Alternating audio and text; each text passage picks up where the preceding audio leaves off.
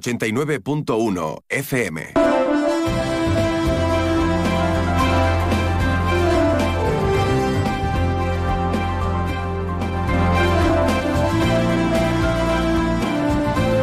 Más de uno Campo de Gibraltar en Onda 0, 89.1 de su dial.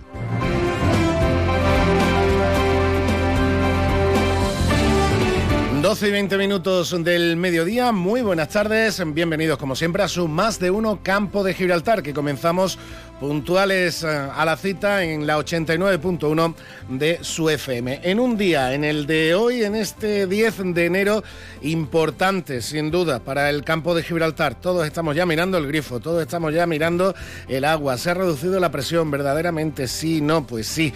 Ha comenzado ya a reducirse la presión en el servicio de agua potable a nuestros respectivos domicilios y cuando verdaderamente lo notaremos será esta noche a partir de las 11 de la noche, porque entre las 11 de la noche y las 6 de la mañana la reducción de mm, esa potencia en el agua, del suministro del agua, va a ser drástica. Se va a dejar al mínimo, con lo cual, como venimos avisando en las últimas jornadas, si usted vive en un bajo, algo le llegará, algún hilillo de, de agua le llegará, pero si usted vive en un tercero, en un cuarto o en un quinto piso, como en mi caso, y más allá, imagínense, el grifo estará absolutamente seco entre las 11 de la noche y las 6 de la mañana empezando ya esta misma noche. Hablaremos de las restricciones en el servicio de agua, hablaremos con el, director general de la empresa mancomunada de agua y basura en el campo de Gibraltar, José Manuel Alcántara, hablaremos con el director de Argisa y también de otros temas, de otros eh, asuntos. También hablaremos de cultura con los premios Estrechando 2023 que se han entregado ya eh, o se van a entregar en este 2024. Hay tenemos que felicitar, por supuesto, a Nieves Buscató y a Manolo Báez. Un beso y un abrazo enorme a los dos por este merecido premio que va a otorgar la, revista Estrechando el próximo 18 de enero de este año, de 2024. También hablaremos de novedades en cuanto a conciliación laboral y familiar, las que habrá aquí en Algeciras gracias al convenio firmado entre el Ayuntamiento con su Delegación de Bienestar Social e Igualdad y la Junta de Andalucía dentro del marco Plan Corresponsables. Y también hablaremos de naturaleza, concretamente de animales, y les propongo el viaje hacia la pequeña África, donde eh, han arrancado este 2024 con un nuevo miembro de la familia, un nuevo inquilino, concretamente un pequeño tigre de Bengala que apenas tiene dos semanas de vida porque nació el pasado 30 de diciembre de 2023. También viajaremos a la pequeña África a lo largo de los próximos minutos de radio, de información y de compañía que siempre pretendemos ofrecerles aquí en Onda Cero Algeciras en la 89.1 de su dial. Y como siempre, lo primero lo primero, y hoy más que nunca, porque me parece a mí que en cuanto abramos el grifo y veamos que ya no suelta la, misma cantidad de agua que antes, vamos a estar mirando al cielo eh, eh, casi cada día, nos quedamos con la información meteorológica, porque lo único que nos puede salvar de estas restricciones, aparte del consumo responsable de agua que tenemos que seguir teniendo, es evidentemente que siga cayendo lluvia, como la que cayó ayer, pero nos hace falta mucho más. Y ahora la previsión meteorológica con el patrocinio de CEPSA. Por eso cruzamos los dedos y gracias a CEPSA y a la Agencia Estatal de Meteorología nos vamos con la previsión meteorológica. Hasta la EMET nos vamos con nuestro compañero Javier Andrés. Buenas tardes, Javier. Buenas tardes. Durante esta tarde en la provincia de Cádiz disminuye la nubosidad quedando el cielo poco nuboso. Las temperaturas suben ligeramente o se mantienen sin cambios. Se espera hoy una máxima de 17 grados en Algeciras, 16 en Cádiz, Arcos de la Frontera y Jerez de la Frontera, 15 en Rota. El viento será de componente norte o noroeste de intensidad floja, componente moderado en el estrecho. Mañana tendremos cielo poco nuboso con intervalos de nubes altas. Por la mañana brumas o nieblas en el interior. Las temperaturas se mantienen sin cambios o mínimas en descenso. Se esperan máximas de 18 grados en Algeciras, 16 en Cádiz, Arcos de la Frontera, Jerez de la Frontera y Rota. Las mínimas de 10 en Algeciras, 9 en Cádiz, 7 en Rota, 6 en Arcos de la Frontera, 4 en Jerez de la Frontera. Viento flojo del norte tendiendo a componente este durante el día. Poniente moderado en el estrecho, amainando por la tarde y rolando a levante al final del día. Es una información de la Agencia Estatal de Meteorología. Muchas gracias, Javier, por esa información del tiempo en el que, como estamos, podemos comprobar ya en el cielo, empiezan a desaparecer las nubes, lamentablemente. Y digo lamentablemente porque sí, insisto, hace mucha falta que llueva.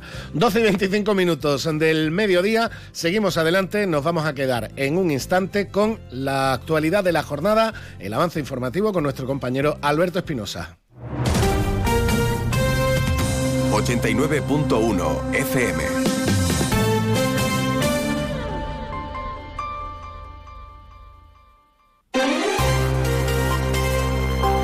Y ahí lo tenemos ya, sintonía de actualidad que antecede, como siempre, al compañero Alberto. Alberto Espinosa, buenas tardes. Hola, Salva, buenas tardes. ¿Qué tenemos por ahí? Uf, tenemos muchos eh, sucesos y variados y ninguno agradable, obviamente, ¿no? Empezamos por lo ocurrido el pasado 2 de enero en San Roque, cuando bueno, pues informábamos del hallazgo de ese cuerpo sin vida de una persona joven con dos disparos, uno en el estómago y otro en la cabeza. Recordemos que la Guardia Civil indicaba que presuntamente estaba vinculado al narcotráfico. Bueno, ya hay una persona detenida, es el principal sospechoso y de momento, bueno, pues está en las dependencias de la Benemérita a la espera de pasar a disposición judicial. La investigación sigue abierta porque no se ha localizado todavía el arma con el que presuntamente se cometió, se cometió perdón, este homicidio, que recordemos fue en la barriada de La Paz de San Roque. Y como las desdichas nunca vienen solas, ha sido evacuado al hospital un hombre de 57 años que se ha visto afectado por el humo en el incendio de una vivienda en San Roque y también en la barriada de La Paz. No creemos que tenga relación, habrá sido una fatal consecuencia, un fatal, una fatal casualidad. Además, hay una operación abierta que afecta al campo de Gibraltar, pero también a Almería, Pontevedra, Málaga, Cádiz y a Melilla es el conocido como clan del Bubu, su lugarteniente ha caído, clan de narcotraficantes y también del tráfico de migrantes. Recuerdas que en noviembre, ah, creo que el último día de noviembre, hubo un hecho luctuoso, lo contaban los compañeros de Onda Cero en la provincia de Cádiz, eh, tanto Jerez como, como Cádiz, los cuatro migrantes que fallecían tras ser arrojados al agua si esto tiene o no vínculos con esta red que se está desarticulando. De momento hay seis detenidos y 23 registros, algunos de ellos en la comarca, otros en las localidades que hemos citado. Bueno, pues hemos consultado a la Guardia Civil, dice que de momento no lo tienen confirmado, pero que no sería nada descabellado, porque se dedicaban o se dedican al tráfico de hachís, cocaína y también al tráfico de personas procedentes del norte de África, principalmente desde Marruecos. Así que, como ven, la situación está complicada en la jornada de hoy con intensa actividad por parte de los cuerpos y fuerzas de seguridad del Estado. Por cierto que la Guardia Civil también ha comprado tres nuevas patrulleras con lanzagranadas para perseguir precisamente a las narcolanchas. Como tú decías, hemos entrado hoy en la jornada en la que ya se ponen en marcha las restricciones desde primeras horas de la mañana. Supongo que muchos de nuestros oyentes, a los que siempre hay que agradecerles que estén al otro lado, ya están notando pues esa disminución en la presión del agua y a partir de las 11 de la mañana de la noche, perdón, pues esa disminución va a ser drástica, salvo en Tarifa. ¿Por qué? Pues porque eh, no habrá esos eh, cortes, porque a diferencia del resto de municipios de la comarca, recibe el agua de la presa de Almodóvar y de las captaciones naturales repartidas por zonas como Puerto Llano y no está en el radio de acción de las medidas adoptadas por la mancomunidad. No obstante, y yo creo que en un ejercicio de responsabilidad, el alcalde José Antonio Santos ha trasladado a los vecinos también que sean responsables, como ha hecho Juan Franco, como ha hecho Juan Carlos sí, y el propio Por mucho que ellos se nutran más de la parte de, la janda, etcétera, etcétera, si sigue sin llover se van a terminar viendo así. Claro, entonces por eso tanto José Antonio Santos se ha sumado a esos llamamientos que vienen haciendo Susana Pérez Cucho, Diego José Manuel Alcántara y repito, Landaluce, Franco, Boix, todos a el uso responsable y a que entiendan que la medida no es agradable, nadie la quiere tomar, no tiene culpa nadie, pero no, no queda otra porque ayer sí es verdad que llovió, pero como tú bien decías en la entrada, necesitamos que llueva pues 40 días. Muchísimo más. Sí, Comisiones Obreras ha convocado una concentración para el viernes por el accidente laboral que no sabemos todavía si fue laboral o no, ocurrido en la amenaza, porque bueno, hablaban de un infarto de natural y muerte natural, perdón, en cualquier caso, la desgracia pues es esa, ¿no? que una persona de 53 años perdió la vida. Los ayuntamientos de la comarca van a recibir más de 14 millones de euros procedentes de la Patrica y como comentábamos esta mañana, Salva, una buena noticia, aunque sea a título póstumo, eh, la medalla de las Bellas Artes para el inolvidable y genial eh, Carlos eh, Pacheco. Además, en este caso tenemos, la concedido el Gobierno de España, se avecinan los premios Capitales Europeas de la Inclusión y Diversidad 2024 de la Comisión Europea ya saben que esta casa, Antena 3 y A3 Media, o todo el grupo A3 Media está muy involucrado en eso, lo iremos contando. Y en deportes, tenemos fichaje en la, en la linense. El, sub-23, Adrián Romero, es el nuevo portero, se marchó Rodríguez Gea, Rodríguez perdón. Eh, ya sabes que bueno, Facu Ackerman está siendo titular, pero claro, no podía estar solo con un portero cuando va a comenzar la eh, segunda vuelta. El mercado que nos está moviendo es el de Primera Federación, nada que ver con años anteriores bueno, en esas charlas que tenemos nosotros por la mañana, los desayunos, lo decimos, ¿no? Que es verdad que se puede culpar de muchas cosas a que si la federación, que tal, que la categoría sabemos que es una maravilla y tal, pero hombre, también tú tienes que tener cabeza para saber el dinero del que dispones y la desviación presupuestaria. Habida cuenta de que las elecciones en la federación van a ser en marzo, que el dinero está llegando con cuentagotas por aquello de la tele, los plazos, lo que, bueno, se había acordado y, y esa sensación de vacío de poder, ¿no? A la espera de esos comicios, pues parece que la gente ha echado el, freno, aunque los ceses de entrenadores siguen. ¿eh? Sí, sí que siguen. Eso sí. Muchas gracias, Alberto. Bueno, recordemos, perdona, sábado eh, se retoma la competición. Eh, cuidado que vienen curvas, Castellón. Y aparte, y aparte también tenemos golf esta semana en la Cañada y en la Hacienda, Copa de Andalucía masculina y femenina, sub-18. Y torneo interesante y en un año en el que vamos a tener Leaf y Andalucía más. De ello también vamos, vamos a hablar en el día de hoy. Muchas gracias, Alberto. 12 y 31 minutos del mediodía, pues precisamente vamos con el tema de la sequía. Ante la situación de excepcional sequía, Argisa recuerda que están prohibidos los siguientes usos del agua. El riego de jardines y zonas verdes, la limpieza de los viales públicos y privados, las fuentes ornamentales, las duchas y surtidores públicos, el llenado de piscinas privadas, así como el lavado de vehículos fuera de los establecimientos autorizados. El empleo de agua en usos prohibidos puede conllevar consecuencias legales graves. Recuerda, no sabes lo que tienes hasta que lo pierdes. Haz un uso responsable del agua. Más de uno Campo de Gibraltar en Onda 0, 89.1 de su dial. Pues vamos ya a analizar la, que ha sido sin duda la noticia de la semana y, la noticia evidentemente de la jornada hoy, porque hoy, esta noche, eh, comienza ya lo más drástico de estas restricciones de, agua, de este descenso de, la presión en el servicio de, agua, que algo se está notando ya porque ha empezado durante la jornada de hoy, pero esta noche de entre las 11 de la noche y las 6 de la mañana será cuando más lo vayan a notar todos los domicilios del, del campo de Gibraltar. Y nadie mejor para analizar esta medida, el por qué y el cuánto y, durante cuánto tiempo que el director general de Argisa, José Manuel Alcántara. Buenas tardes. Hola, buenas tardes, José Manuel, ¿qué tal? Eh, José Manuel, que, evidentemente es el primero que, no quería llegar a tomar esta medida, pero es que no hay otra. Es que si miramos las cifras de, capacidad que ahora mismo están los embalses del campo de Gibraltar, la situación es muy, muy trágica. Es, muy, es una situación muy complicada la escasez de agua que tenemos ahora mismo, ¿no?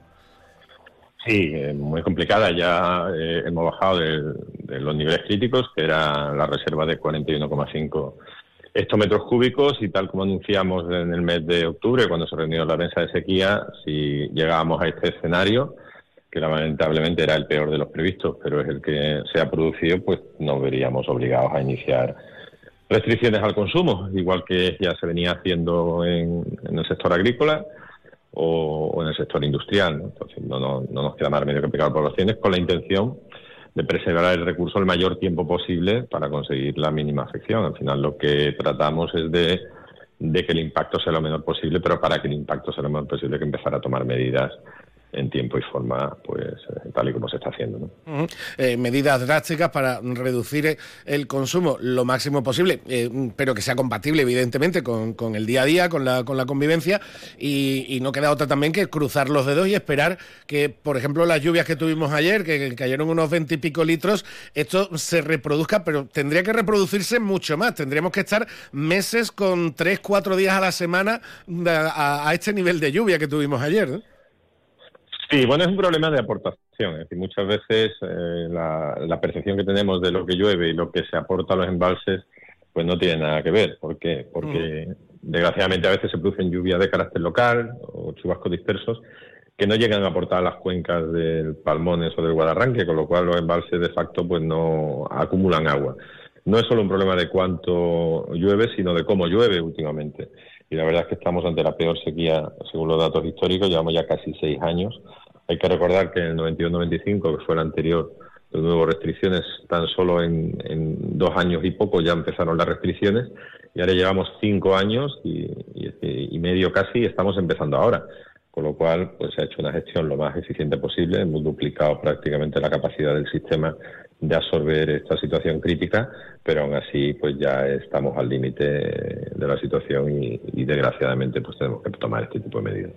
Ahora evidentemente y, por supuesto habrá ciudadanos que eh, las molestias, eh, el enfado, la, situación que no es agradable, por supuesto como digo para, para nadie, pero creo que es importante destacar como tú dices José Manuel que si se ha llegado y se ha aguantado esta situación durante casi seis años de sequía es porque se han hecho los deberes eh, anteriormente y además lo han hecho diferentes sectores. El sector agrícola, el sector industrial, el mundo del golf, que también es muy importante en la zona, las propias administraciones. Si no, no se hubiera podido aguantar tanto esta situación de escasez de agua.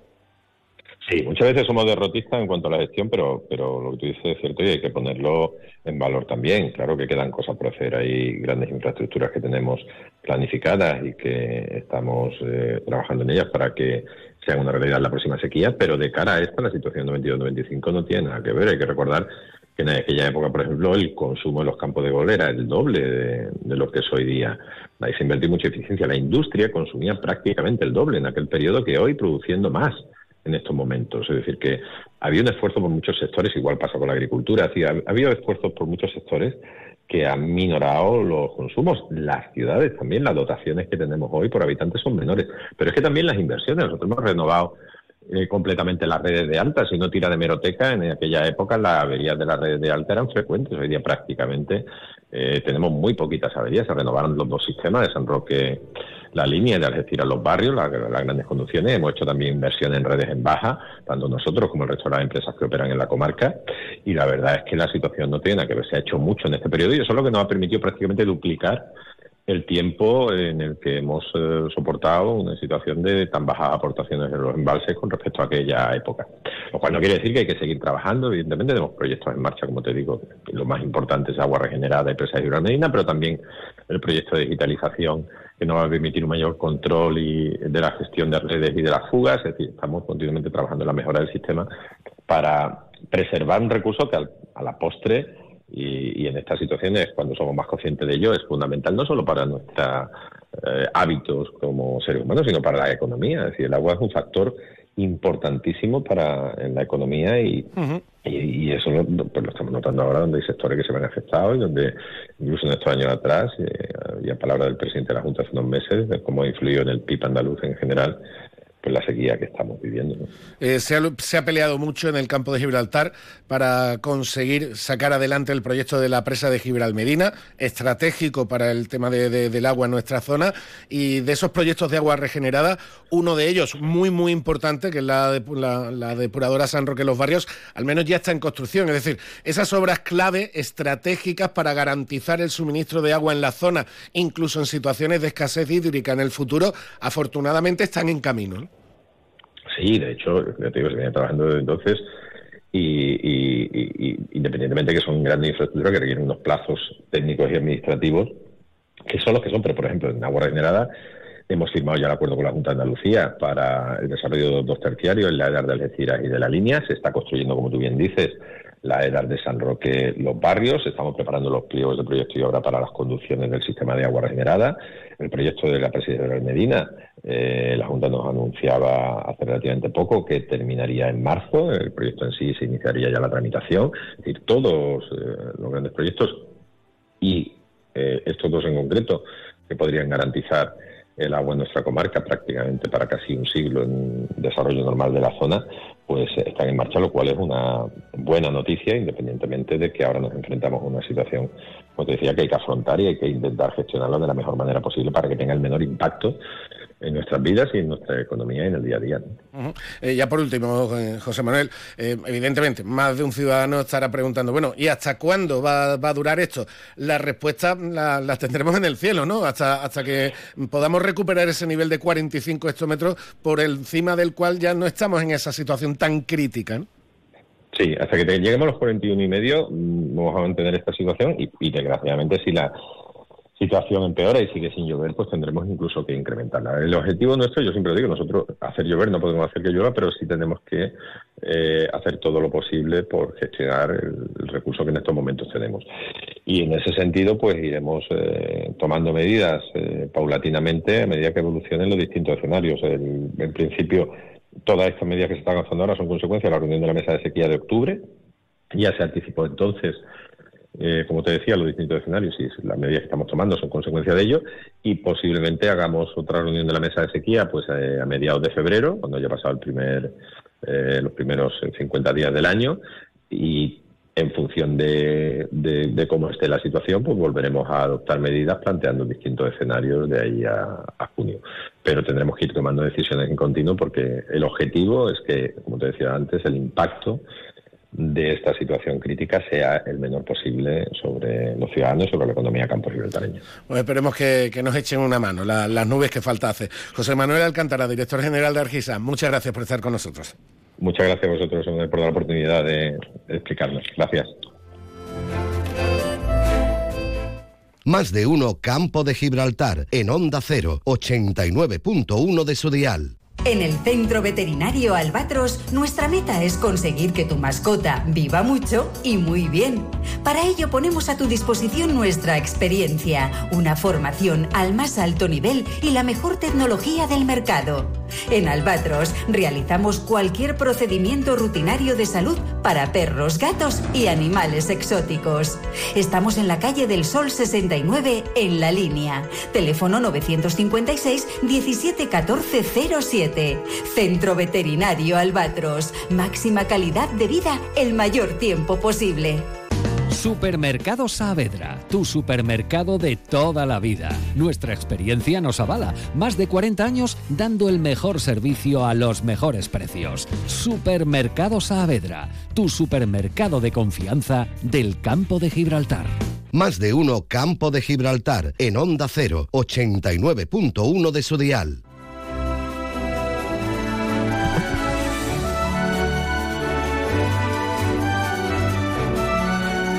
Como les decía al comienzo del programa, hoy también vamos a hablar de golf, de una de las actividades deportivas y turísticas más importantes que tenemos en el campo de Gibraltar, una de las industrias, podríamos decir, más importantes de la comarca, no solo, porque si se habla de industria no solo hay que referirse al, bueno, al polígono industrial, al polígono químico, etcétera, etcétera, etcétera, precisamente también en el municipio de, San Roque y en la costa más oriental de, de San Roque tenemos la auténtica industria del golf en la comarca y podríamos decir que prácticamente la más importante de Andalucía. Y allí se encuentran pues dos campos eh, que ahora mismo están de plena actividad con deporte oficial, con competiciones deportivas de la Federación Andaluza con la que están estrenando el calendario de competiciones eh, en este 2024. Nos vamos hasta el Club de Gol La Cañada. Saludamos a su director Jaime Rabina. Jaime, buenas tardes. Buenas tardes, eh, Salvador. Un placer escucharos. Y un, placer tenerte al otro lado del teléfono para hablar de la cañada y de, oye, mm, que prontito habéis empezado ya con el calendario de, competiciones, en este caso con la Copa de Andalucía masculina. Eh, pues sí, evidentemente Creo que además el clima en la zona eh, se presta a ello y es una, una cita muy tradicional de todo el calendario, te diría que no solo andaluz nacional, sino internacional. Siempre suele ser la segunda semana de enero y nosotros encantados de poder albergar una competición tan importante aquí en la Cañada. Una muestra además de una de las principales ventajas que tiene el golf en Andalucía de cara sobre todo al turista extranjero y es que aquí y en San Roque especialmente también se puede jugar al golf en invierno, cosa que no puede hacer un sueco, un danés, un noruego, un inglés, en su tierra me refiero, claro. Ni, ni siquiera casi hasta un nacional que viva un poco en el norte, yo que vengo del norte de España es verdad que aquí el clima ayuda a que casi prácticamente durante 300 días al año se pueda jugar al golf en, las mejores condiciones posibles.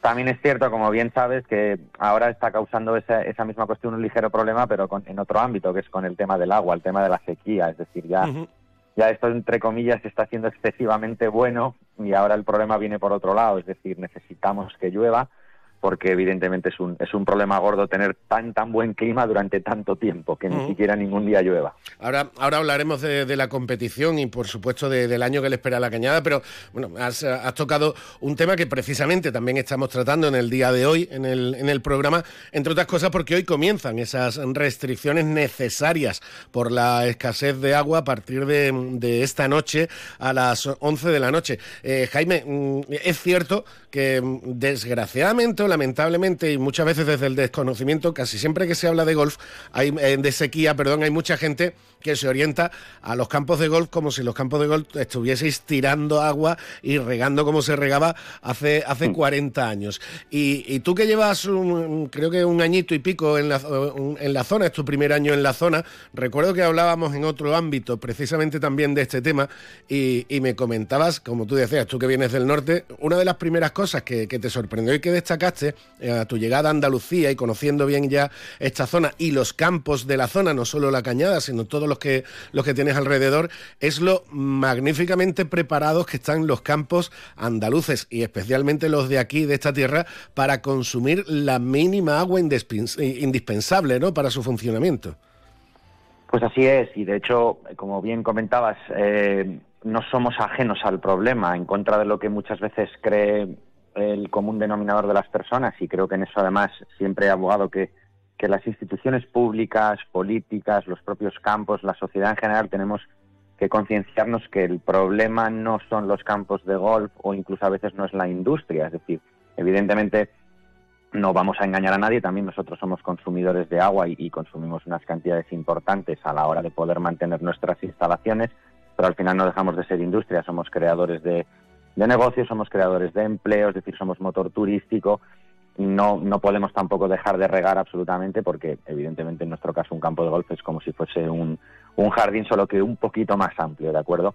Pero sí, eh, eh, no somos, eh, aquí estamos perfectamente preparados, de hecho todos los campos de la zona, nosotros incluidos evidentemente, estamos haciendo una serie de medidas, pues desde, desde los últimos ya dos, tres años se han estado reduciendo mucho los consumos, se está haciendo un gasto del agua muchísimo más acotado y responsable. De hecho, para este propio año 24 tenemos un compromiso de reducir nuestros consumos en un 20%, que es una cantidad bastante importante.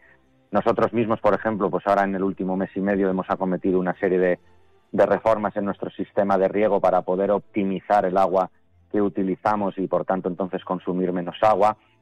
Eh, digamos que, bueno, que insisto, pues eh, evidentemente todos nos tenemos que adecuar a, esta situación, no solo, lógicamente, el ciudadano de a pie, como por desgracia vamos a sufrir ahora por, por los recortes que tenemos de tanto de presión como de suministro, pero los campos de golf, pues evidentemente estamos en esa línea y, y además, insisto, ya con las formaciones que tenemos cada uno, los conocimientos que vamos teniendo cada uno, eh, sabemos que no es necesaria muchas veces tanta agua para poder tener la instalación debidamente. Así que bueno, seguimos trabajando en ello y, bueno, y aún queda, queda mucho porque evidentemente el problema es grave y no tiene pintas de que vaya a mejorar en el futuro, viendo cómo viene el clima. Y esperando, y nunca mejor aplicado ahí el dicho, como, como agua de mayo, esos proyectos que, que, que, te, que, te comentaba, que, sé que te comentaba hace, hace, no hace tanto, el director general de Argisa, esos proyectos de agua regenerada con las nuevas depuradoras, que va a ser la, la solución para mm, reducir aún más eh, el consumo de, de agua y sobre todo reciclar el agua, utilizar ese agua regenerada regenerada que los propios ciudadanos eh, tiramos por el desagüe, mm, reconvertida, regenerada, reciclada, para poder eh, suministrar tanto a la industria como también a la industria del, golf. Recuerdo que cuando eso te lo, te lo comentaba el director general de, de, Argisa, recibía la noticia con mucha satisfacción, porque eso en definitiva va a ser el futuro también del sector en la zona. Bueno, en general, como bien dices, de toda la industria. Eh, de hecho, dentro de, aunque nosotros quizás estamos un poco más apartados, pero somos también o nos consideramos parte, evidentemente, de, ese denominado, de esa denominada zona Costa del Sol y del turismo de Costa del Sol, en lo que al golf se refiere, eh, la Costa del Sol ya desde hace años fue más eh, previsora o pionera que lo que hemos podido ser aquí en la zona de, Soto Grande con este con este tema y, evidentemente para nosotros es el futuro. Eh, al final estas zonas cada vez hay más gente viviendo, cada vez hay más industria, cada vez hay más negocio. Entonces todo ese agua que no se puede utilizar para el consumo humano y es agua que nosotros desechamos pues para nuestras propias tareas mundanas diarias, eh, que los campos de golf y la industria lo podamos utilizar para poder fomentar y llevar a cabo nuestros negocios sin evidentemente encima quitarle nada de agua, mm, vamos a decir, potable o de utilización para, para el ciudadano, pues creo que evidentemente es el futuro, viendo además, insisto, cómo evoluciona el clima, cada vez llueve menos, cada vez parece que vamos abocados más a un clima tropical en el que pues va a llover 10 días al año y de manera casi escasa. Ayer mismo hubo la primera tormenta y cayeron 26 litros aquí en la zona después de no se sabe cuánto y, y, evidentemente, como bien has dicho, para nosotros ha sido como agua de mayo, pero sigue siendo escaso, es decir, los, los embalses, los pantanos están como están y quizás ahora se están tomando estas medidas pues porque el problema real no es ahora, no va a ser enero y febrero, sino quizás a partir de marzo y sobre todo abril cuando ya empiece el calor y cuando empiece a venir aquí más gente que tiene segundas residencias y que se establece aquí ya con periodos largos de tiempo. Y evidentemente pues insisto con calor y con mayor necesidad por tanto de agua ahí nos encontraremos con un problema. Así que sí esto este tema del agua regenerada va a ser va a ser el futuro y va a ser una gran solución. Veamos si, si es cierto que en, un corto periodo de tiempo podemos ya tenerlo, tenerlo en funcionamiento y, podemos disfrutar de ello. Sin duda. Jaime, antes de despedirnos, por supuesto, coméntame cómo se plantea este 2024 para el Cruz de Gol La Cañada. Bueno, pues otro año, como bien decías, este ya es mi segundo año aquí en el club. Eh, el primero fue el 23. Eh, va a ser un año un año movido, como suele ser aquí en el club. Nosotros al final, por nuestra, por nuestro trabajo y idiosincrasia, somos un club que aglutina mucho volumen de gente, tenemos mucho volumen de socios, somos un campo municipal que intentamos hacer llegar el golf a, todos los estratos sociales y a todas las edades. Entonces, pues bueno, va a ser un año apasionante con, con plenitud de, de, eventos, con evidentemente plenitud de visitantes, con, con muchos miembros, con una escuela como como bien conocéis, muy potente, en el que cada vez tenemos más alumnos, desde jóvenes, adultos que hemos hecho este año pues una escuela de adultos más potente de lo que teníamos con otras iniciativas, con nuestra escuela de golf adaptado. Es decir, aquí evidentemente estamos entretenidos y muy ilusionados porque, porque se plantea un buen año 2024, la verdad. Pues esperemos que sea así, que lo disfrutéis y que hagáis disfrutar mucho a vuestros socios, donde hay muchísima gente del campo de Gibraltar y por supuesto también a, todos los visitantes que, tenéis cada año en la cañada. Jaime Rabina, director, muchísimas gracias por estar con nosotros y gran 2024. ¿eh? Muchísimas gracias Salvador, gracias a vosotros, un placer estar con, con todos vosotros y nada, sabéis que la cañada es vuestra casa para cuando queráis.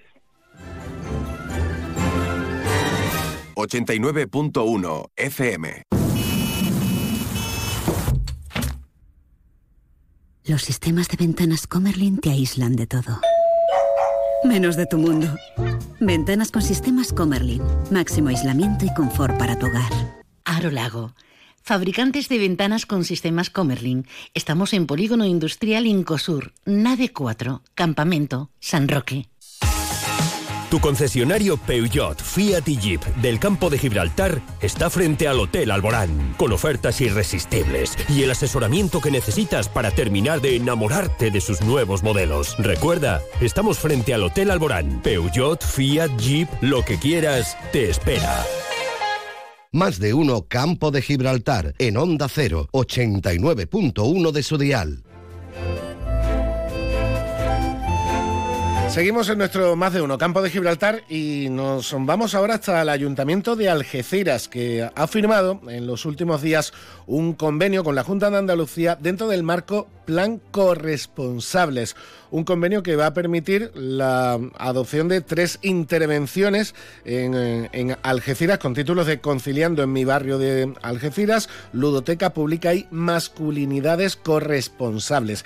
Quien mejor nos puede explicar todo esto es la delegada municipal de Bienestar Social de Algeciras. Paula Conesa, buenas tardes. Muy buenas tardes. Bueno, este convenio dentro del marco de Plan Corresponsables incluye estas tres iniciativas que vais a poner en marcha en la ciudad.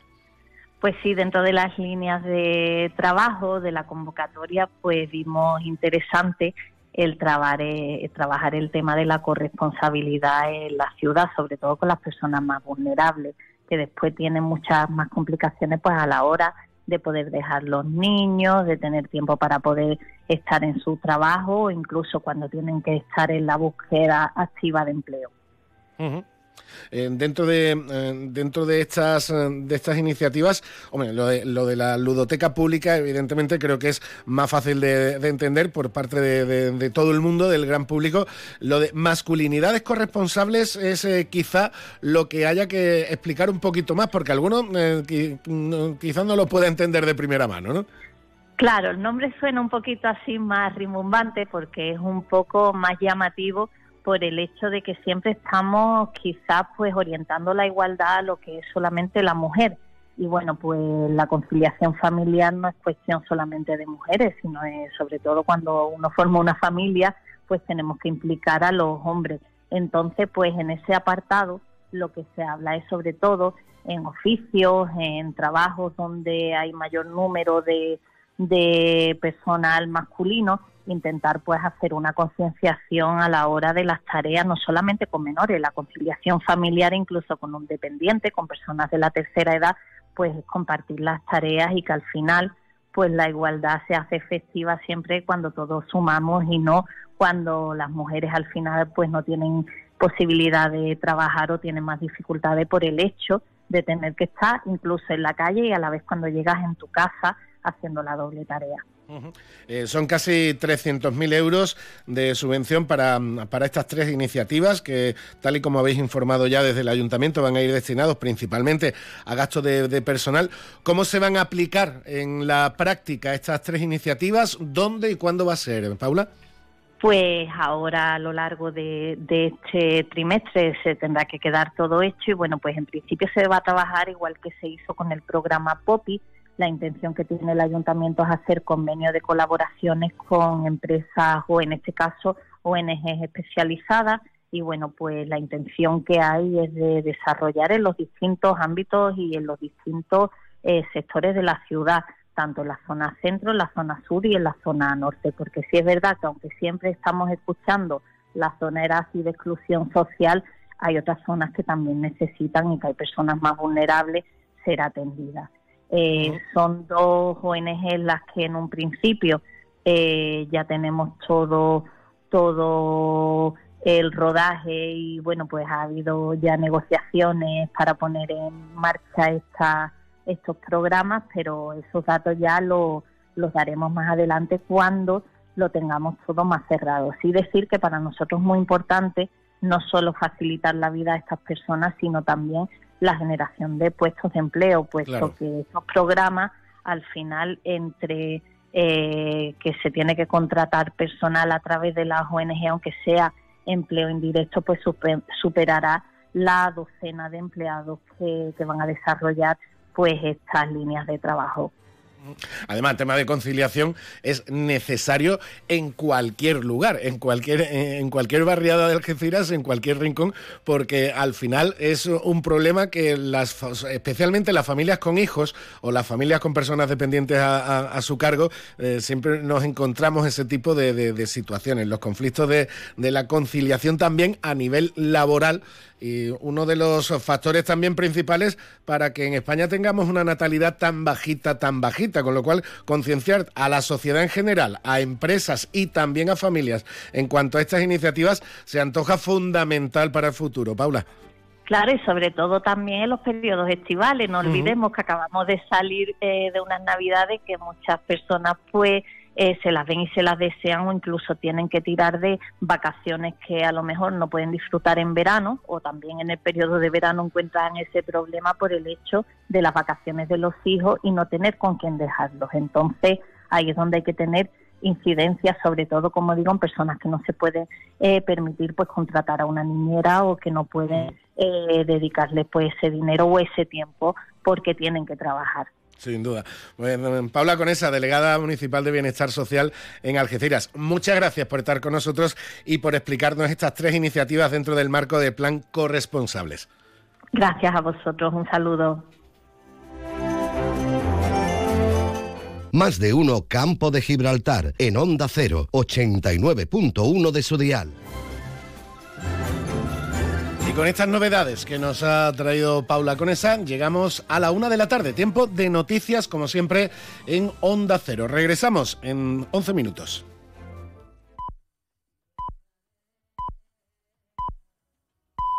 Es la una de la tarde, mediodía en Canarias.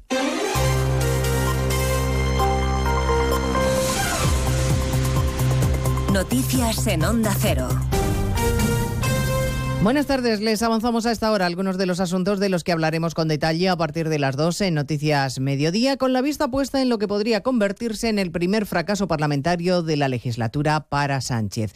El Gobierno negocia contrarreloj con el debate en marcha en el Parlamento para sacar adelante sus tres primeros decretos. La portavoz de Junts, Miriam Nogueras, le acaba de decir al Ejecutivo que aún están a tiempo de rectificar, siguiendo ese debate parlamentario Juan de Dios Colmenero. Así es, estamos a tiempo siempre y cuando el Gobierno, ha dicho la portavoz de Junts, haga un nuevo Real Decreto que no incluya trampas, acaba de decir la portavoz de Puigdemont en el Congreso. En Junts no podemos acompañarlos en este error suyo, pero están a tiempo de rectificarlo. Si lo que quieren es resolver las necesidades de los ciudadanos, hagan el Real Decreto con, de medidas sociales sin trampas y tendrán los votos de Junts.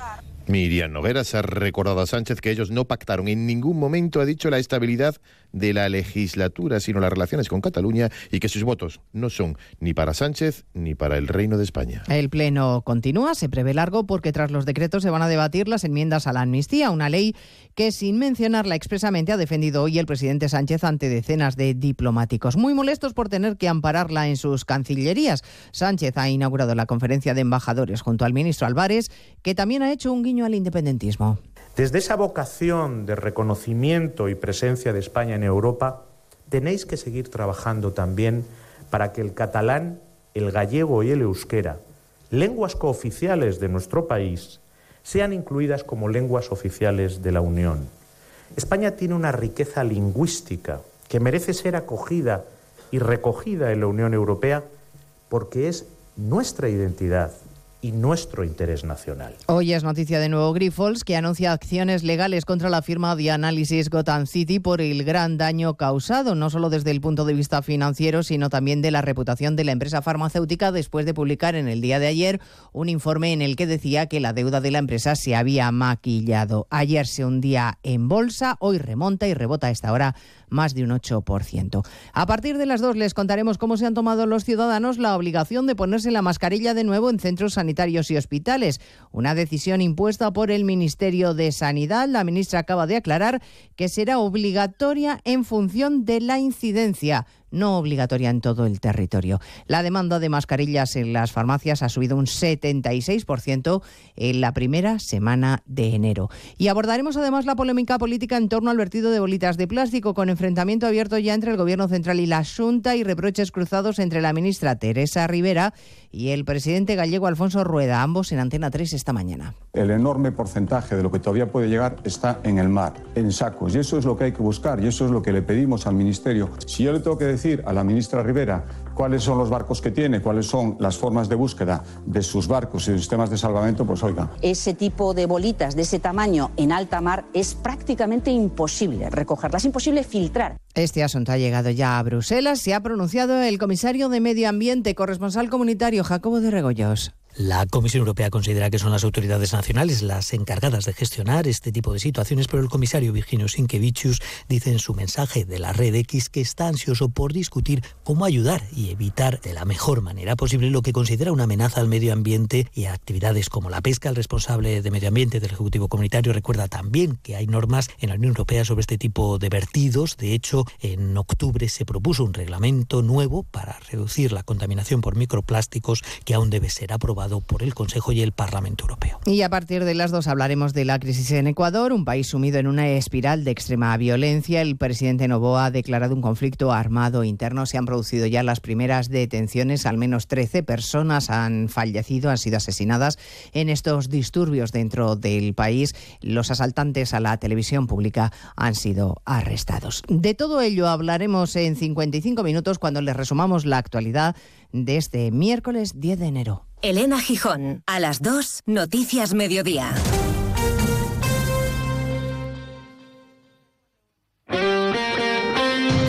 Este miércoles la Supercopa de España se juega en Radio Estadio. Primera semifinal, un derby madrileño con algo más que la posibilidad de optar al primer título del año. Desde Arabia, Real Madrid, Atlético de Madrid. Los madridistas llegan como líderes de la liga. Los rojiblancos son el único equipo que ha derrotado a los blancos esta temporada. Y la última hora de los otros dos semifinalistas, Barcelona-Osasuna. Este miércoles desde las 8 menos 20 de la tarde, Supercopa de España en Radio Estadio, con Edu García. Te mereces esta radio. Onda Cero, tu radio.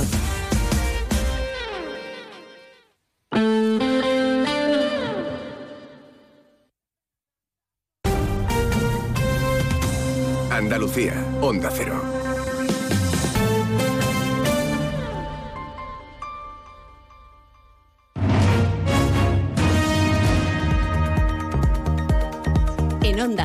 Noticias de Andalucía.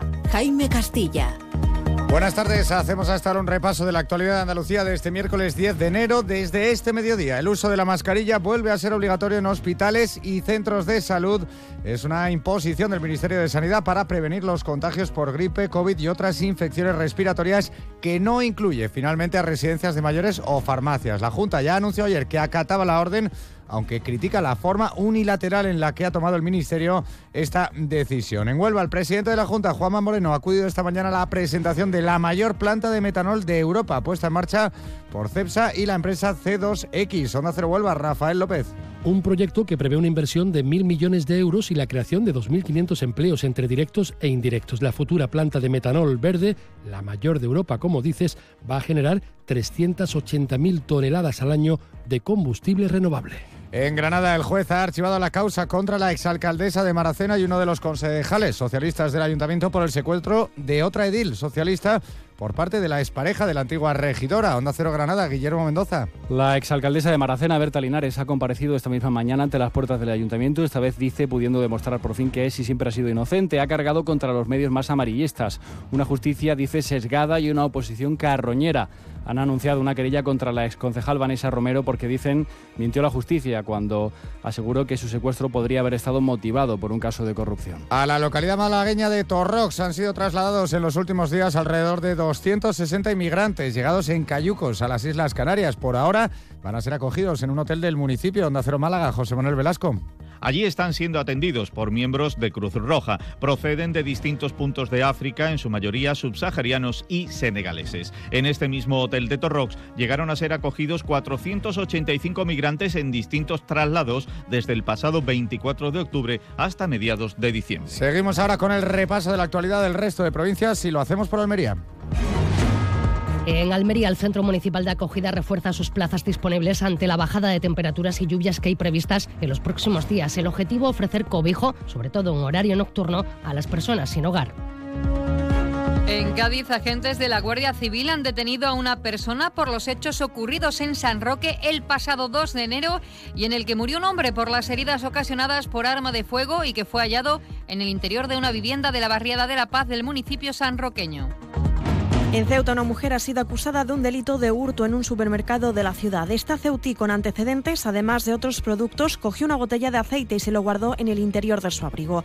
La acusada, que no compareció a pesar de estar citada, se enfrenta ahora a una pena de seis meses de prisión.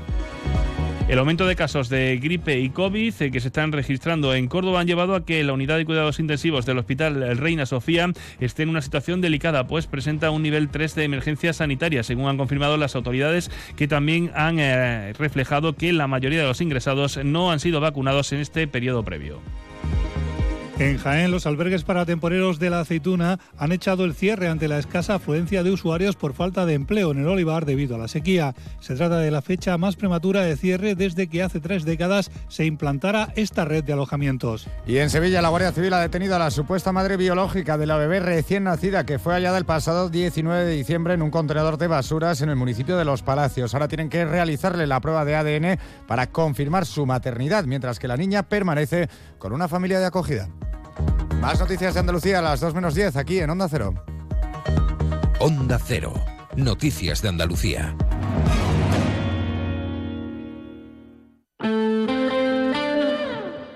...89.1 FM.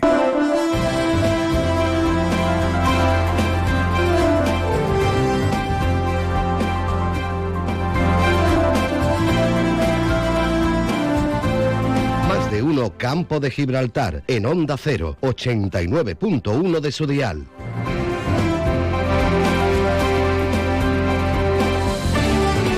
Una diez minutos de la tarde, iniciamos ya la segunda parte, el segundo tramo de nuestro más de uno campo de Gibraltar, comentando además algo que ya nos refería el compañero Alberto Espinosa en el avance informativo. Se avecinan los premios capitales europeas de la inclusión y diversidad 2024 de la Comisión Europea, unos premios que están abiertos a todas las administraciones locales, es decir, a todos los ayuntamientos, a todos los municipios de la Unión Europea, ciudades, pueblos y regiones también. Y a todas estas administraciones que estén trabajando para fomentar la diversidad y la inclusión respecto a género, etnia u origen, religión o creencias, discapacidad, edad o colectivo LGTBIQ. eh, más. Y como cada año, desde la Fundación eh, se hace un esfuerzo comunicativo para que las ciudades y comunidades autónomas y ayuntamientos de España conozcan estos premios y participen. Unos premios que consisten en dos categorías. Administraciones locales o regionales con menos de 50.000 habitantes y las que tengan más de 50.000. Además se concederá un premio especial a las iniciativas enfocadas a promover ciudades seguras y libres de violencia para mujeres. Un plazo que estará abierto hasta el 15 de febrero de 2024. Y desde aquí, desde Onda Cero Algeciras, pues estaremos pendientes por si hay cualquier novedad de cualquiera de las administraciones locales de los ocho municipios que tenemos en el campo de Gibraltar, en los cuales pues tenemos seis por debajo de los 50.000 habitantes y dos por encima de esta cifra. Y a continuación vamos a iniciar ya el eh, segundo tramo de nuestro más de uno campo de Gibraltar, mm, dándole un, un repasito a los escaparates, pero eh, avisándoles de que después nos vamos de viaje. Más de uno Campo de Gibraltar en Onda 0, 89.1 de su dial. ¿Quieres más productos, más stock y mejores precios para tus reformas? En Leroy Merlin Los Barrios te ofrecemos la gama más amplia, con precios que se ajustan a tus necesidades y con la máxima calidad en materiales de construcción, electricidad, fontanería, piscinas, carpintería, baños y mucho más. Ven a Leroy Merlin Los Barrios y descubre muchas más ventajas para profesionales como tú. Leroy Merlin, ahora más pro. ¿Has visto lo que te ahorras en Cash, el ahorro familiar? Sí, estuve en Cash, el ahorro familiar de campamento y de verdad que ahorras un montón. ¿Dónde? En Polígono Incosur de Campamento. Cash, el ahorro familiar. Pero no te equivoques de sitio, tienes que entrar por la rotonda, justo detrás de la posada de Millán. Cash, el ahorro familiar. Siempre precios bajos. Ante la situación de excepcional sequía, Argisa recuerda que están prohibidos los siguientes usos del agua. El riego de jardines y zonas verdes. La limpieza de los viales públicos y privados. Las fuentes ornamentales, las duchas y surtidores públicos. El llenado de piscinas privadas, así como el lavado de vehículos fuera de los establecimientos autorizados. El empleo de agua en usos prohibidos puede conllevar consecuencias legales graves. Recuerda, no sabes lo que tienes hasta que lo pierdes. Haz un uso responsable del agua. Más de uno Campo de Gibraltar en Onda 0, 89.1 de su dial.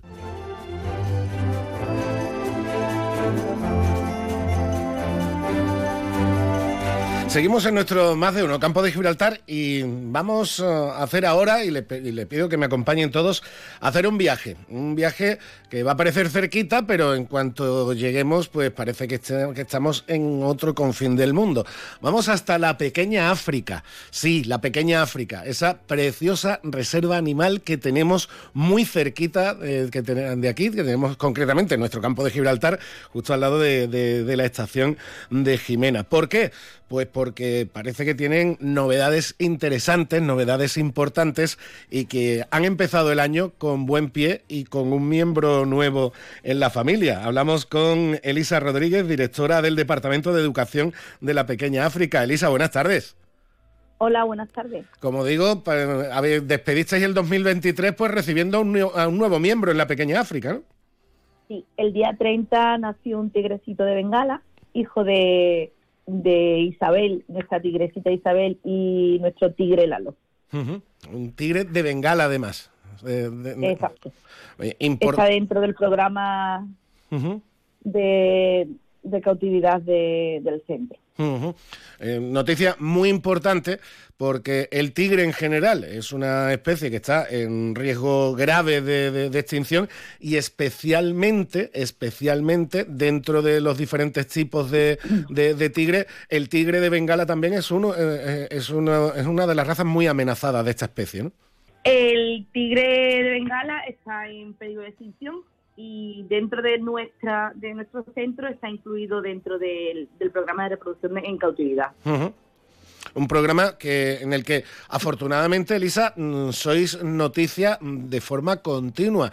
Tenéis nacimientos muy importantes de especies como, como el tigre de leones aquellos leones albinos de, de, de, hace un par de añitos. Parece que ese programa de cría en cautividad que como digo es importante para la supervivencia de la especie aunque aunque no sea dentro de su entorno natural cosa que es muy complicado porque allí en la zona de Asia pues sigue sufriendo la pérdida de su hábitat de, de su de su ecosistema, la caza furtiva, etcétera, etcétera.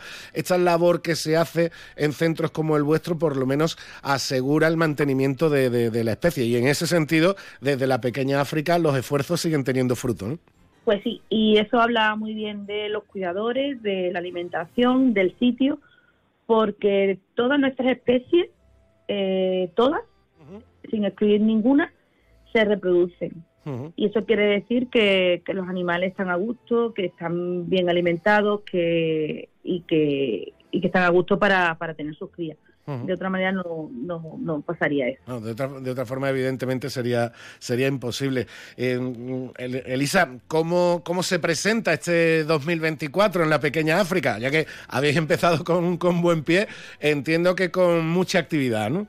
Bueno, pues ahora esperamos que ahora en enero eh, los fines de semana sobre todo, eh, vienen muchas familias a visitarnos y sobre todo ya empezamos con, con los colegios, con los institutos, uh -huh.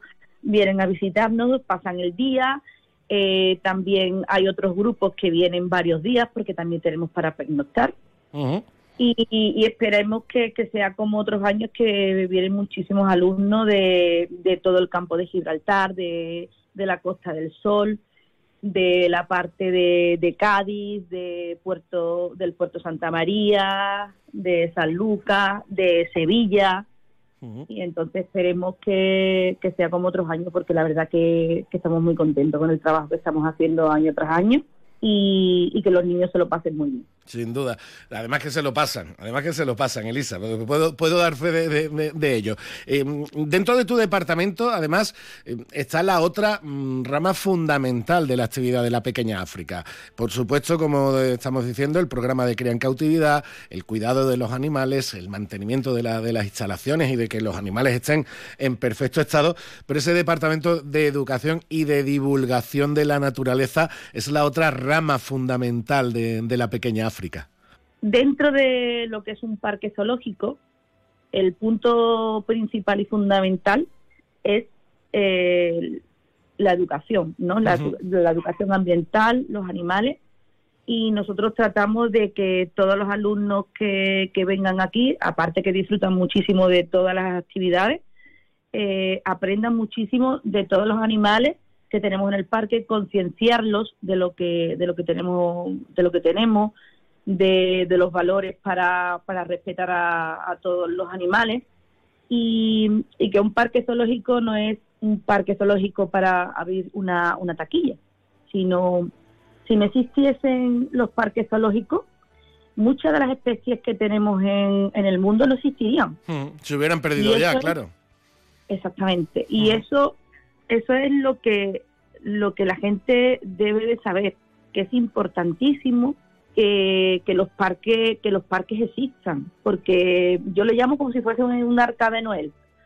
Si no existiese, pues la mayoría de las especies no existirían y nosotros nos preocupamos de que de que estas especies pues sobrevivan, eh, se reproduzcan y, y, continúen, ¿no? Porque si no, con todas las, las cosas que ocurren en otros países Sí, cuestiones como las que eh, claro, lo, que estabas comentando antes, ¿no? La, pérdida, la destrucción de su de su hábitat natural, la caza furtiva, etcétera, eh, ese tipo de especies, pues evidentemente se, se hubieran perdido. Además también, Elisa, cuidáis y sacáis adelante a ejemplares que en plena naturaleza no hubieran podido sobrevivir y, me viene y, me viene por, eh, como ejemplo la, situación de Perla, esa cría de, leona que nació con, con, problemas neurológicos, con convulsiones, si no recuerdo mal, con problemas también eh, de, de la vista, que incluso como es habitual en las especies en las especies animales,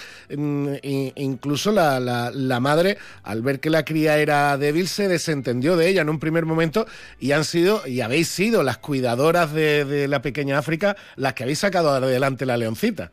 Sí, Perla nació con muchos problemas. Entonces, claro, no es que la madre se desentienda, porque no es así, pero sí que es verdad que que en el momento que vemos que un animal pues no, no está perfectamente, eh, sabemos que está pasando algo. Entonces nuestra obligación es entrar y rescatar al animal y sacarlo adelante. Por supuesto, en, en la naturaleza ese animal no sobreviviría jamás. Y entonces, eh, Perla, desde que la tuvimos que rescatar, pues tenía muchos problemas. Perla tenía convulsiones, de ahí la ceguera que, tiene, porque le, dejó muchísimas secuelas, le daban ataques epilépticos y de ahí pues le ocasionó un montón de, secuelas. Con Perla no teníamos ninguna esperanza y hoy en día pues ella está súper feliz con sus cuidadoras, con, con sus amigos que no que son amigos que son las gallinas, los perritos y es increíble que una leona con un año y medio no le haga daño a nada. Y, y, los animalitos conviven con ella, eh, duermen encima de ella y ella es feliz. Además también eh, teníais, precisamente por, por, todo el gasto que, que suponía eh, los cuidados médicos de, Perla, habíais organizado también una, una campaña de, recaudación de, fondos pública para que quien quisiera pudiera aportar y además con el, entiendo, eh, quiero recordar también con el compromiso de que quien aportase podía ir a visitar la pequeña África y ver a Perla y, conocer a, la, a esta cría de, Leona y afortunadamente hay mucha gente que ha querido ayudar participar y también ha colaborado en que Perla salga adelante. Perla necesita medicación de por vida. Perla necesita unos cuidados extraordinarios el resto de su vida porque sabemos que es, muy, es bastante especial. No sabemos lo que va a pasar con ella porque no lo sabemos, pero creemos que ella, por ejemplo, no se podrá introducir nunca en, en, el recinto de los demás de los demás leones con, lo, con los mayores. Entonces, pues necesita una instalación exclusiva para ella. Yo tengo muchos proyectos. Yo pienso que ella, por ejemplo, ella va a ser feliz con los leoncillos que, que vayan naciendo más jóvenes, que no le van a hacer daño ni a ella ni a ella a ellos. Entonces, yo creo que ese será el futuro de Perla. Yo creo que ella será la, la abuelita o la tía de, de los jóvenes y estará feliz con ellos. Eh, de por vida sabemos que va a tener que, tener medicación y tratos especiales porque ella no, no está del todo bien. Pero se quedará Pero como bueno. se quedará como un habitante muy muy especial sin duda de la de la, de la, pequeña totalmente. África. Elisa Rodríguez, directora del Departamento de Educación de la Pequeña África. Muchísimas gracias por estar con nosotros y que tengáis un 2024 magnífico, ¿eh? Muchísimas gracias a vosotros.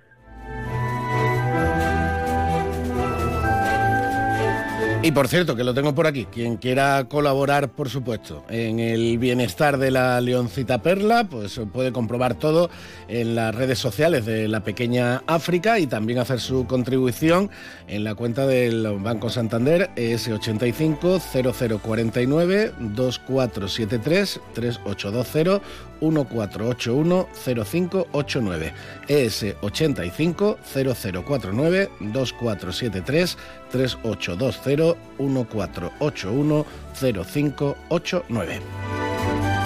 Y más información, como digo, pues en las redes sociales y también en la web de La Pequeña África, de esta reserva animal que tenemos en Jimena, justo al lado de la estación. Una y 24 minutos de la tarde. Seguimos adelante y tenemos que abrir página cultural. Además, muy merecida, en este caso, en nuestro más de uno campo de Gibraltar. 89.1 FM. Ven a Baires, tenemos un comedor más amplio y moderno para que puedas disfrutar más de tu comida de empresa.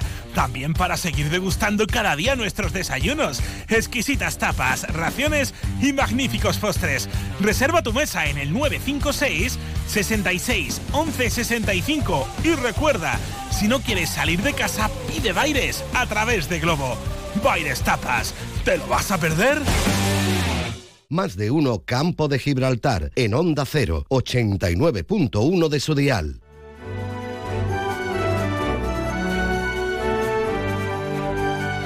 Y antes de terminar el programa, evidentemente teníamos que comentar novedades en la actualidad cultural del campo de Gibraltar, pues que, llegan en, las últimas horas. Ya se conocen los nuevos nombres del premio Estrechando de la Cultura para este 2024.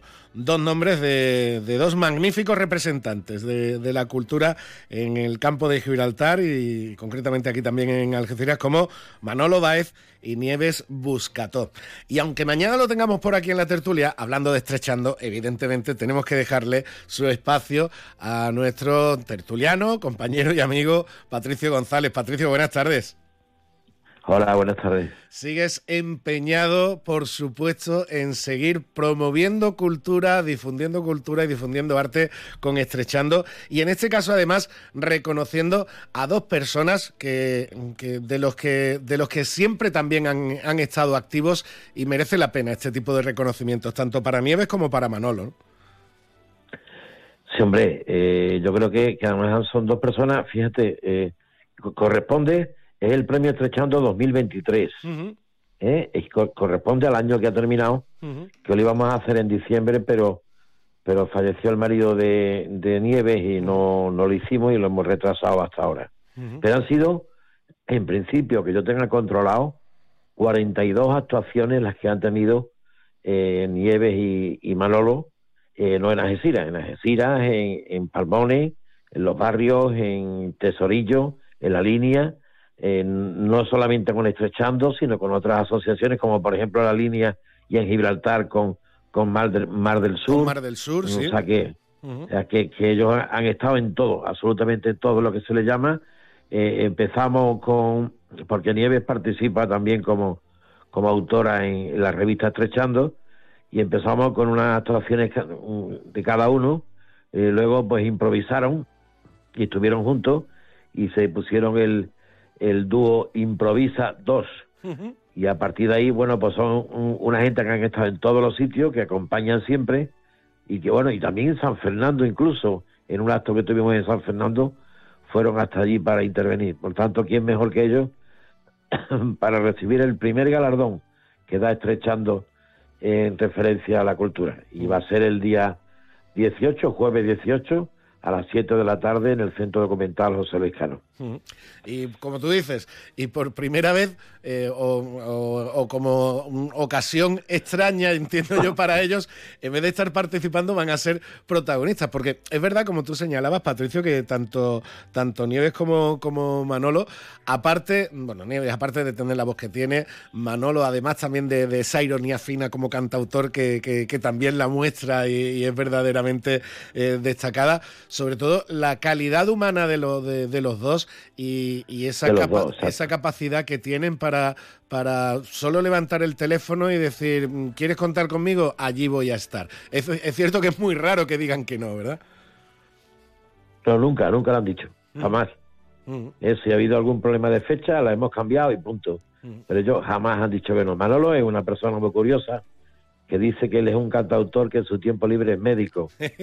y, y Nieve le decimos la, la jefa, es la jefa. Eh, Nieve, aparte de que colabora siempre con Estrechando, tiene también su propio eh, grupo cultural que es Academu y organiza otra serie de actos en los que participamos también nosotros.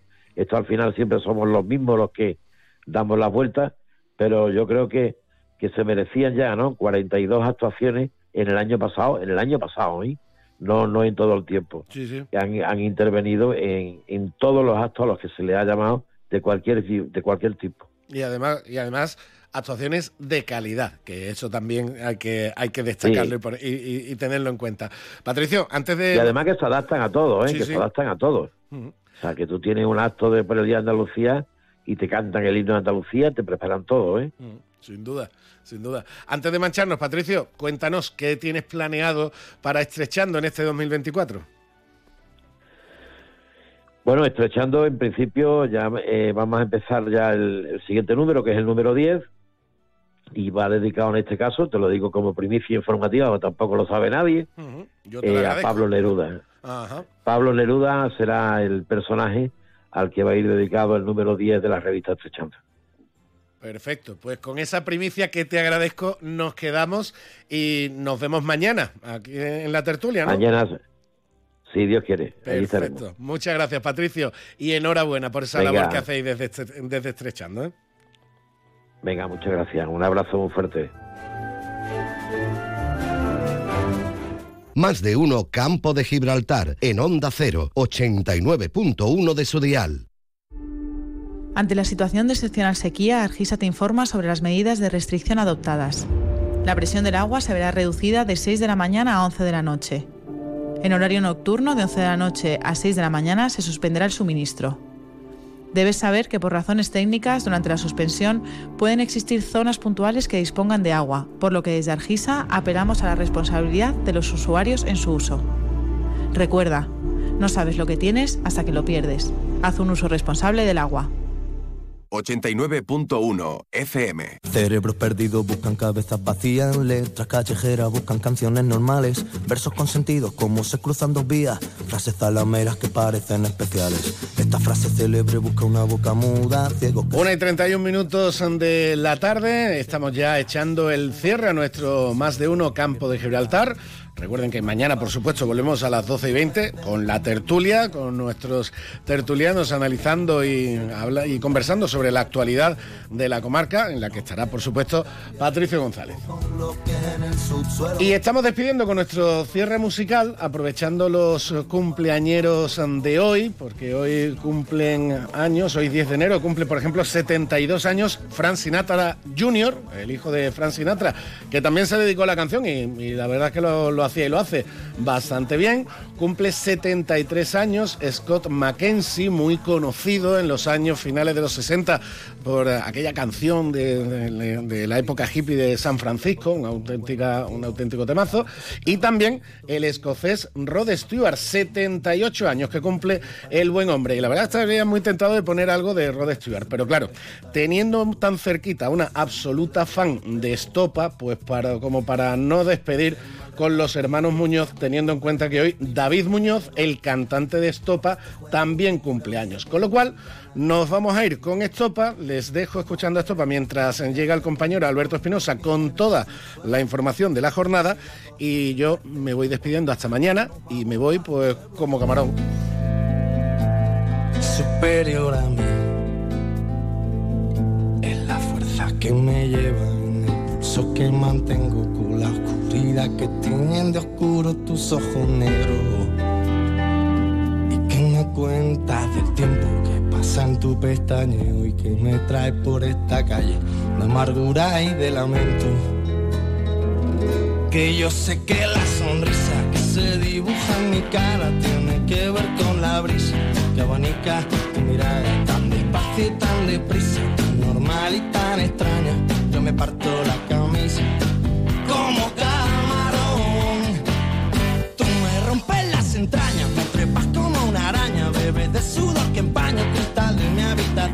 Y después por la mañana despierto y no tengo alas. Llevo 10 horas durmiendo y mi almohada está empapada.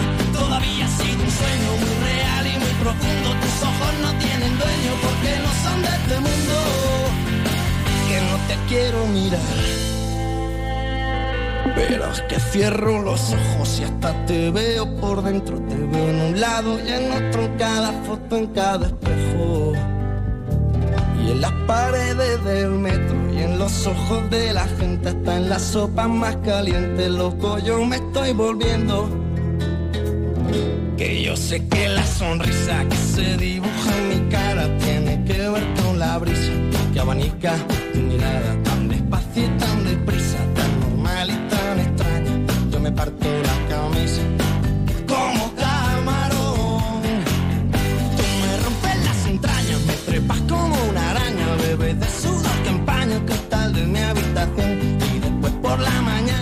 89.1 FM.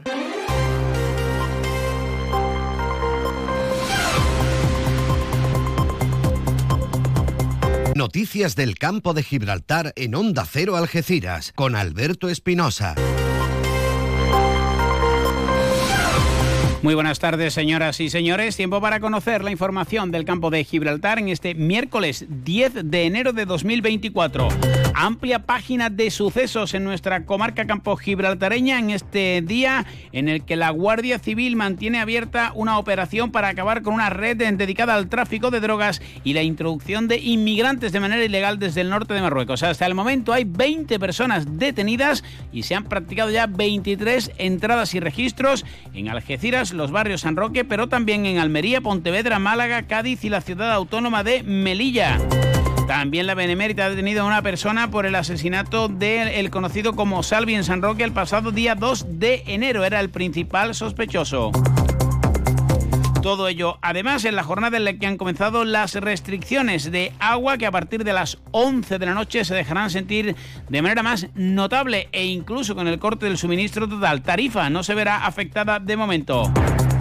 El presidente de la Junta de Andalucía, Juanma Moreno Bonilla, ha estado en Huelva para la apertura de esa planta que va a llevar a cabo tanto CEPSA como MERS en, la, el hidrógeno, en el proyecto del hidrógeno verde y ha puesto en valor la apuesta del puerto de Algeciras y de CEPSA también por ese corredor que conectará los puertos de Algeciras y Rotterdam.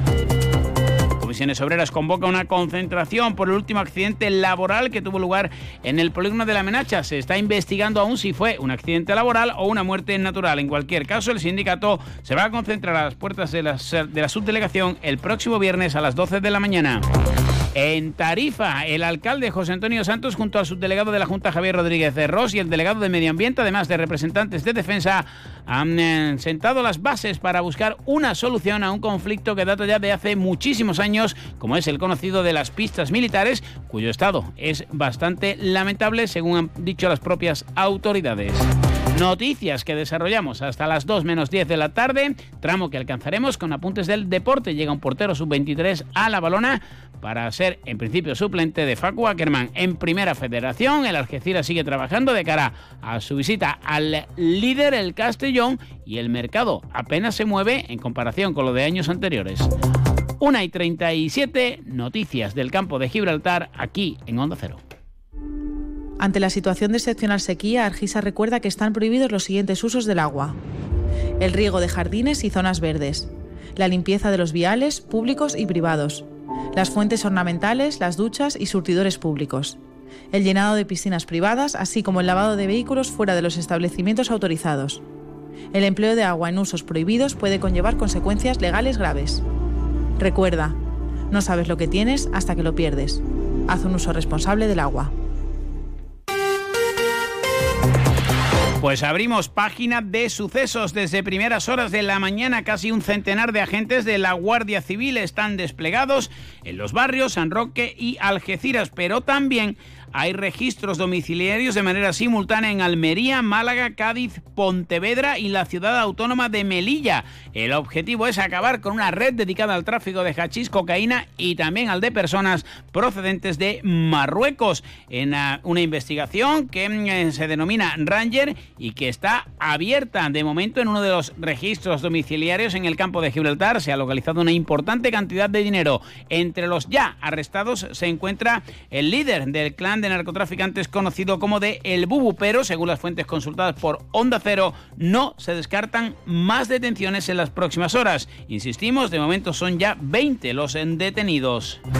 También hoy la Guardia Civil ha eh, detenido al principal sospechoso por lo ocurrido en San Roque, en la barriada de La Paz, el pasado día 2 de enero.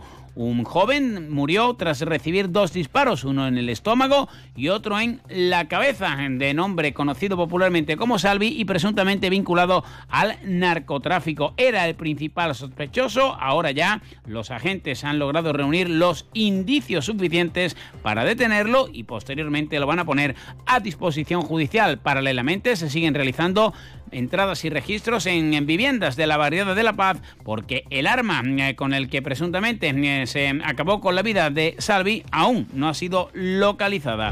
Y precisamente en la barriada de La Paz de San Roque, un hombre de 57 años ha precisado del traslado hospitalario tras afectarle una inhalación de humo en el incendio registrado en una casa de esta popular barriada algecireña. En principio no tiene relación alguna con los hechos que les venimos relatando. Y la Guardia Civil ha comprado tres nuevas patrulleras con lanzagranadas para perseguir narcolanchas. Las embarcaciones serán entregadas por el fabricante dentro de dos años. En este sentido, cabe recordar que el servicio marítimo de la Guardia Civil eh, ha pasado diferentes problemas en los últimos meses y que denunció en su momento no poder hacerse a la mar por falta, de personal. Precisamente una narcolancha ha sido localizada abandonada, en este caso en la provincia de Cádiz, en Chiclana. El valor rondaría los 200.000 euros. Cambiamos de asunto. En Huelva se ha presentado hoy el proyecto de hidrógeno verde que va a suponer una revolución para esa provincia andaluza y que lideran CEPSA y MERS. Finalmente nos ubicó en el campo de Gibraltar. Allí ha estado el presidente de la Junta de Andalucía, Juanma Moreno, quien ha puesto en valor lo que supone para la comunidad autónoma esta apuesta por el hidrógeno verde con dos epicentros, uno Huelva y otro el campo de Gibraltar. Estamos tramitando más de 1.200 proyectos de renovables, una inversión aparejada de 22.000 millones de euros y unos 47.000 empleos. Y esto tiene que ser solo el comeo. Y por cierto, Andalucía avanza en el número de proyectos de hidrógeno verde. El 27% de los proyectos que hay en toda España están precisamente aquí en Andalucía. Y se están desarrollando iniciativas tan importantes como el Valle del Hidrógeno Verde, impulsado por CEPSA, y el primer corredor marítimo de hidrógeno verde entre el sur y el norte de Europa, como la suerte y el honor de contar con su majestad de los reyes, el rey de España y el rey de Holanda. Para Juanma Moreno, el eh, potencial portuario y todo lo que supone la apuesta por el hidrógeno verde es clave para el empleo. Hemos constituido la Alianza Andaluza de Hidrógeno Verde, colaboración público-privada, que es el camino más rápido. Entre los objetivos está el impulso de ese eh, hub de hidrógeno renovable en nuestra comunidad y han comenzado las labores para la creación de lo, de lo que van a ser los centros neurálgicos en Almería, Campo de Gibraltar y aquí, evidentemente, en Huelva. Cambiamos de asunto. Desde las 6 de la mañana se lleva a cabo la reducción de presión en la red de abastecimiento de agua en todos los municipios del campo de Gibraltar, salvo en Tarifa, que eh, al contrario de otras localidades no se abastece eh, del pantano de Charco Redondo. El municipio tarifeño lo hace de la presa de Almodóvar y de las captaciones naturales repartidas por zonas como Puerto Llano y por tanto no está en el radio de acción de las medidas adoptadas por la Mancomunidad de Municipios del campo de Gibraltar. No obstante, el alcalde tarifeño José Antonio Santos ha, eh, recordado y ha recalcado que se van a adoptar medidas para limitar el consumo. El baldeo de espacios públicos solo se va a llevar a cabo en los mercados de abasto y los parques infantiles y queda limitado el uso de agua potable en, situaciones como el riego de jardines y zonas verdes, las fuentes ornamentales, duchas y surtidores públicos o el llenado de piscinas eh, privadas. Eh, al igual que el resto de primeros ediles, hace un llamamiento al uso responsable del agua. José Ignacio Landaluz, alcalde de Algeciras. Asimismo, seguimos trabajando en mejorar los depósitos como el de la Bajadilla o en la detección temprana de fugas para evitar la mínima pérdida de agua. Estamos en una situación difícil, muy difícil. Tenemos que seguir realizando ese esfuerzo. Y a pesar de que llueva de aquí a verano, vamos a seguir muy atentos a la situación de sequía. También otro alcalde, el de San Roque, Juan Carlos Ruiz Boix, no solo se ha sumado a esos llamamientos al consumo responsable, sino que ha recordado la solidaridad necesaria por parte, por ejemplo, de la Costa del Sol, a la que la mancomunidad le ha vendido agua en los últimos años. Sabemos que la Junta de Andalucía está tomando medidas para poder intentar contar con el mayor volumen de agua disponible y no sumar restricciones. Pero sí me gustaría el que además de exigir responsabilidad a los vecinos y vecinas del conjunto de la comarca, se sumen también la de todos aquellos municipios o zonas comarcas que han venido recibiendo excedentes de agua de la comarca del campo de Gibraltar, que hemos estado durante varios meses vendiendo agua a la Costa del Sol y más concretamente a Cosol, ahora compartan con nosotros las restricciones.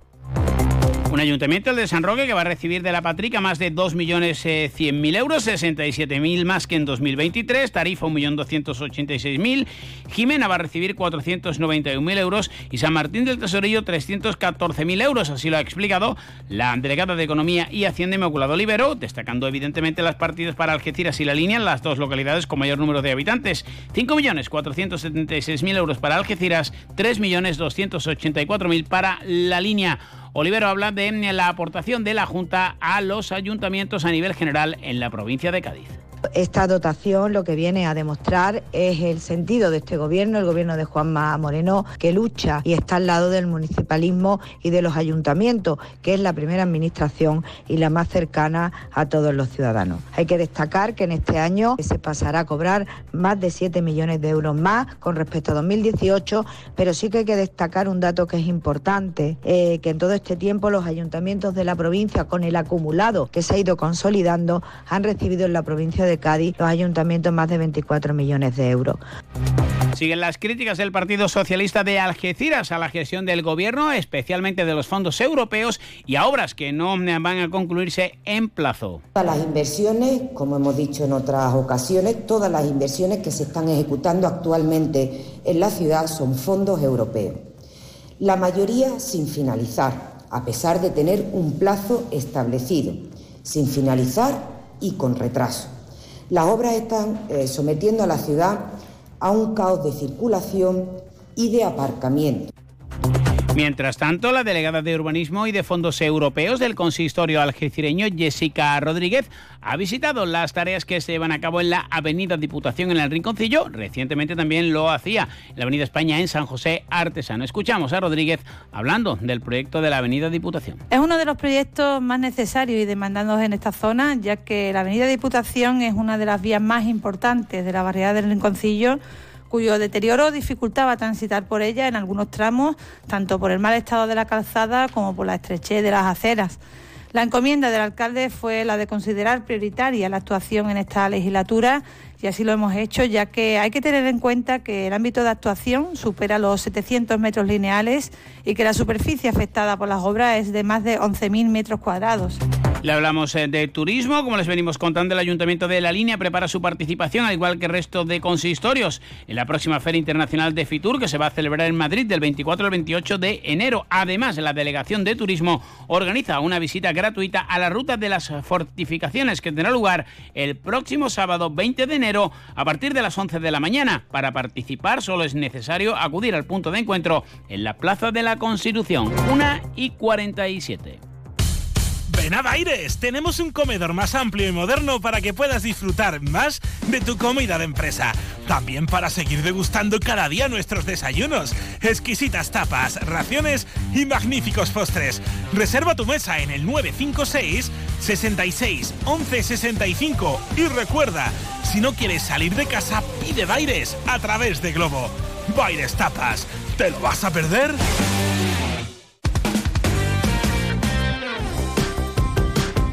Y vamos con apuntes del deporte. El Algeciras trabaja durante toda la semana de cara al duelo que disputará el sábado en Castalia ante el líder del Grupo 2 de la Primera Federación, el Club Deportivo Castellón, recientemente eliminado de la Copa de Su Majestad el Rey. Un partido en el que Lolo Escobar no va a poder contar, como ya se sabe, por segunda semana con el capitán Iván Turrillo. El Algeciras ya saben que de momento no ha incorporado absolutamente a nadie y ha sufrido tres bajas en un mercado que apenas se está moviendo. Recuerden que Amorortu y Rodrigo Sanz se han marchado al Tudelano, mientras que el estadounidense Jack Imperato, tras pasar entre otras canteras por las del Villarreal, ha tenido que retirarse debido a una lesión crónica. Los rumores sobre la posible cesión de Álvaro Leiva siguen siendo constantes, pero el club esperan eh, movimientos eh, más adelante en el mercado, ya que este acaba de comenzar y como decimos, a diferencia de temporadas anteriores, se está moviendo muy muy poquito. En segunda federación, la Real Balompédica Linense ha hecho oficial la llegada del meta Adrián Romero, procedente del Levante Atlético y que se forjó en la cantera del Sevilla. Ha sido internacional con España, sub-15 y sub-17 y campeón de España con Andalucía. Viene así a cubrir la baja que dejó Rodrigo Gea, aunque el titular, como saben, está siendo Facundo Ackerman desde que arrancó la presente andadura en este grupo eh, cuarto de segunda red, donde la balona eh, va a preparar ya el partido a conciencia, primero de la segunda vuelta ante la Unión una entidad, la blanquinegra, que por cierto también ha hecho oficial la operación eh, que mm, ha sufrido, en este caso Víctor, el lateral izquierdo Gerzano, que mm, eh, sufrió el 17 de diciembre una lesión grave en Cartagena y la operación ha salido bastante bien. Desde aquí le mandamos todo el ánimo y que pronto vuelva a estar en los terrenos de juego. Llegamos así a las 2 menos 10 de la tarde, noticias de Andalucía aquí en Onda Cero. Onda Cero Andalucía.